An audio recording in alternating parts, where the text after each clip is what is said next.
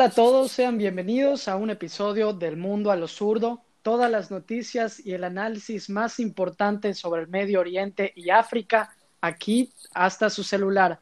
Hoy nos acompañan esta noche dos especialistas, eh, Jesús Aguilar e Eduardo Álvarez. Muchas gracias. ¿Qué tal? Mucho gusto. Pues hoy traemos noticias muy interesantes sobre toda esta área y me gustaría darle la palabra al especialista número uno, Eduardo Álvarez, para que nos comente qué está pasando en todo el mundo islámico. Claro que sí, Andrés. Muchísimas gracias. Buenas noches a todos. Vamos a empezar con una noticia muy importante que tiene que ver con el mundo islámico, que poco a poco se ha empezado a trasladar y ha empezado a migrar a otros países. Estaremos hablando de Francia, donde varias organizaciones civiles ya le han exigido a las Naciones Unidas que tomen cartas en el asunto porque Francia, específicamente el gobierno francés, está siendo acusado de islamofobia. Pero ¿qué está sucediendo? Hay un total de 13 países, entre los que están Libia, Irak, Siria, Kuwait, entre otros, que ya han presentado más de 36 denuncias y también están acompañados con diversas organizaciones civiles que están acusando a Francia de islamofobia. Sabemos bien que en Francia han ocurrido ya varios atentados terroristas, pero estos atentados hay que recordar que son parte del islamismo radical. Sin embargo, estos atentados han causado el miedo y el pánico por parte de la sociedad francesa y que el presidente Macron, sin ningún problema, ha incentivado todavía más, ¿no? De hecho, en palabras del propio Macron, ha dicho que ahora la sociedad francesa debe ser una sociedad de vigilancia para defenderse de la hidra, de la ida islámica. Es decir, o sea, ¿qué palabras son estas para un jefe de Estado, no? ¿Cómo se está refiriendo a seres humanos que están ahí no porque quieran estar, están huyendo de sus lugares de origen y ahora se sienten inseguros en el lugar donde se deberían de sentir seguros? Y el gobierno francés ya está tomando toda una serie de acciones que la verdad son pues bastante, bastante fuertes en contra de la población musulmana. Incluso han aumentado impuestos específicos para la población musulmana. Todos los alumnos de origen musulmán o islámico que están tomando las clases en línea, se les pide toda una serie de documentaciones para tenerlos rastreados y para poder vigilar a sus, a sus familias en nombre de la seguridad nacional. Este es un problema muy grave y muchísimas asociaciones ya han tratado de hacer algo. Muchas han sido silenciadas, como el colectivo en contra de la islamofobia en Francia, que prácticamente ya se declaró como un enemigo de la República. Y pues este problema sigue y sigue con repercusiones. Han cerrado mezquitas, han cerrado escuelas musulmanas, las personas ya no se sienten seguras y tienen miedo a mostrar su religión, a mostrar sus vestimentas, simplemente por miedo a ser agredidos o discriminados. Estas son las medidas que Francia ha tomado dentro de su territorio en contra de la población islámica.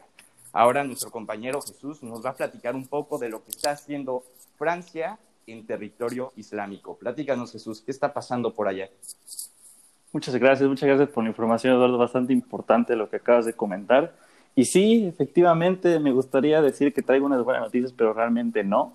Eh, así como a Francia le pegan una y otra vez eh, los atentados terroristas, de, evidentemente de, extremistas, pues Francia igual tiene su manera de pegar y pega, pega en territorio fuera, fuera del suyo. Eh, esta es una nota de, Middle East Eye que se refiere a que los franceses eh, bombardearon una boda que se llevaba a cabo en Mali. Y este bombardeo aparentemente terminó con el fallecimiento, bueno, provocó el fallecimiento de más de 12 personas. Esto es realmente gravísimo, me parece algo tristísimo, porque hasta qué punto el buscar pelear el extremismo justifica toda esta pérdida de vidas humanas que se está llevando a cabo. Porque los franceses están en Mali desde hace unos ocho años para ayudar al gobierno de ese momento a pelear contra el extremismo. Pero sin, em, sin embargo, en los ocho años que han estado ahí, la violencia realmente no es como que haya parado o como que se haya disminuido.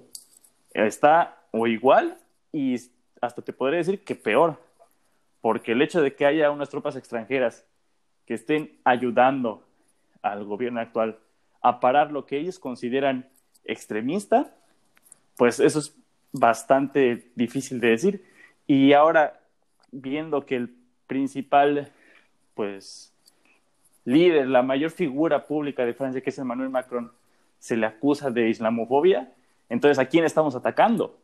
Y cabe decir, por último, que este ataque se llevó a cabo no por, no, no por un avión normal, no por cualquier cosa, se llevó a cabo por un dron. Yo recuerdo de haber visto las noticias de cuando la administración de Obama utilizaba sus drones, pues para llevar a cabo sus misiones igual en, en una zona similar en el Medio Oriente, bueno, cerca del Medio Oriente. Y pues una gran cantidad de esos drones nunca dio al objetivo de verdad. No sé qué excusa van a tener para decir esto, pero esto sucedió el 3 de enero y eso es tristísimo. Y me gustaría escuchar las palabras de mi compañero Andrés, el top analista que tenemos aquí. Gracias Jesús, gracias, por, gracias Eduardo por los importantes análisis que mencionan, noticias eh, actuales, noticias de esta semana que sin duda alguna muestran un tema muy reciente en Medio Oriente y África, que es el hecho de la libertad de expresión, la importancia y la manera en que entendemos la expresión de la gente y si esto tiene factores desencadenantes que requieran una regulación, como es el caso de Macron o como es el caso de los bombardeos. ¿Hasta qué punto se tiene que permitir eh, la libertad de expresión y hasta qué punto se tiene que llamar a una reestructuración del sistema. Y eso va a mi noticia también. Yo cambio un poco de escenario y me dirijo a Uganda. Pero vemos también que sigue la importancia que tienen otros actores internacionales ajenos a estos escenarios, aún así llegan a impactar en estas zonas. Y es el caso de Facebook que sin duda alguna está dando mucho de qué hablar esta semana, hasta también en África. Lo que sucede es que, como saben, esta semana hubo elecciones históricas en Uganda y Facebook hace algunos días eh, lo que hizo fue bloquear algunas cuentas del partido del gobierno de Uganda, lo que obviamente molestó demasiado al presidente Museveni, también candidato, que su respuesta fue el completamente aislar a Uganda de las redes sociales y la mayoría del Internet. Entonces, hoy que llegaron los resultados de las elecciones y es reelegido por sexta vez Museveni, empiezan a llamar varias personas de un fraude electoral por esta cuestión de no darle la libertad de poder acceder a el Internet y a las redes sociales, aspectos fundamentales al día de hoy que va muy conectado con lo que mencionaban eh, Eduardo y Jesús, el hecho de la libertad de expresión, hasta qué punto deben regularse a sí mismas estas empresas, hasta qué punto tienen que regularse a sí mismos eh, estos mecanismos por parte de los gobiernos. Estamos viendo un análisis muy interesante de lo que llamamos la libertad de expresión y qué tan importantes son las cosas que están sucediendo al día de hoy. En una elección o que incluso pueden afectar tanto como los atentados terroristas que nos comentaba Eduardo. No sé qué opinen. Así es, Andrés, pues precisamente me gusta, me gusta que toques este punto de la libertad de expresión porque como bien mencionas, está directamente relacionado con todo lo que está pasando en Francia en estos momentos. Como tú bien dices, hay que saber diferenciar en qué momento la libertad de expresión ya se convierte en racismo, ya se convierte en discriminación, o en alguna agresión. Porque, como bien sabemos, el presidente Macron, el gobierno francés, ha estimulado estas caricaturas, estas burlas hacia la cultura islámica y musulmana.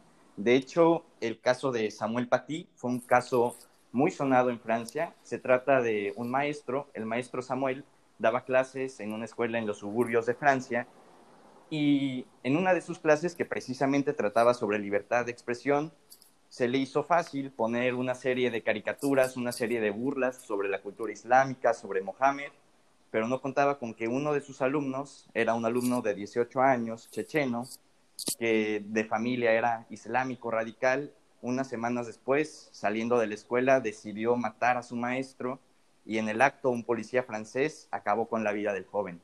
Entonces, este tipo de cosas nos hacen reflexionar sobre, pues, quién tiene la culpa, ¿no? En realidad, qué medidas se deben de tomar, qué acciones se deben de tomar en Francia y en todas partes del mundo donde sucede esto para que este racismo, esta discriminación verdaderamente tenga consecuencias y sea penada para que los radicales islámicos no actúen. Y claro, que sea reprimidos conforme a la ley. No sé qué opine Jesús sobre, sobre este tema, que también está relacionado por Francia. Realmente creo que ya lo comentaste muy bien, pues todo. Mi única aportación sería que efectivamente las plataformas que pueden y tienen una responsabilidad con la libertad de expresión deben delimitar eh, su definición, deben decir qué es, la qué es la libertad de expresión, tienen que decir hasta cuándo, hasta dónde y qué parámetros van a usar para decidir que sí y que no, porque eso es algo que les ha faltado un montón. Y aún siendo las top redes sociales del mundo por años, eso es algo que ellos lo saben, a pesar de que sus términos y condiciones hay unas cosas que se dicen, me gustaría personalmente que lo pusieran de una manera explícita y que no sea puro letritas pequeñas que aceptas cuando creas tu cuenta. Sin duda alguna son temas muy relevantes que hay que darle seguimiento esta semana. Con esto concluimos la nota de hoy, el episodio de esta noche. Le damos gracias a los especialistas Eduardo y Jesús. Muchas gracias. Y por supuesto a usted por escucharnos. Este es el podcast del mundo a lo zurdo, todo el análisis del Medio Oriente y África de la mano de tres especialistas zurdos en relaciones internacionales. Muchas gracias y nos vemos hasta el próximo episodio.